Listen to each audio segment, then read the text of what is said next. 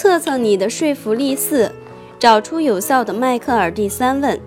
你还在试图说服那个把拜访搞砸的销售代表，他从一到十中选择了数字三，代表他再次拜访客户的动机水平。即便如此，你依然感觉自己的努力带来了一定的进展。你又问了他不少问题，但最终你意识到这些问题并不是特别有效。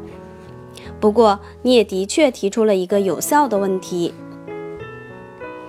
浏览下面的四个问题，从中找出有效的那一个，然后思考那个问题为什么有可能激发他去采取行动，以及为什么其他三个问题更有可能强化他的抵触情绪。一，你怎么还没去拜访客户？二，你选了三啊，为什么你没选一个更大的数字？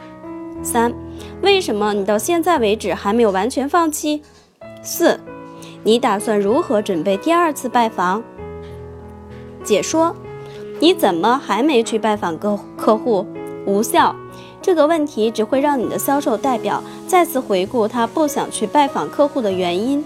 听到这句话后，他会立即采取防御姿态，因为你的意思无非是说他早该再次去拜访客户了。也许他的确应该去。不过，如果上一次失利让他产生了挫败感和焦虑情绪，这个问题并不能帮助他下决心再去做一次拜访。二，你选了三啊，为什么没选一个更大的数字？无效。同样的道理，询问你的销售代表为什么他没有更强烈的动机去拜访，只会，只会让他采取防御姿态。问题不是他为什么没有准备好，而是我们如何才能帮助他找出想要再次拜访客户的理由。三，为什么你到现在为止还没有完全放弃？有效，你和你的销售代表还在谈论他再次拜访客户的可能性，这意味着他肯定想要去拜访客户，至少有那么一丁点儿意愿。重点关注他为什么想要继续跟踪这个客户，从而帮助他把心中的小小火花变成熊熊燃烧的烈火。四，你打算如何准备第二次拜访？无效。如果你的销售代表已答应去做第二次拜访了，这可能是个很不错的问题。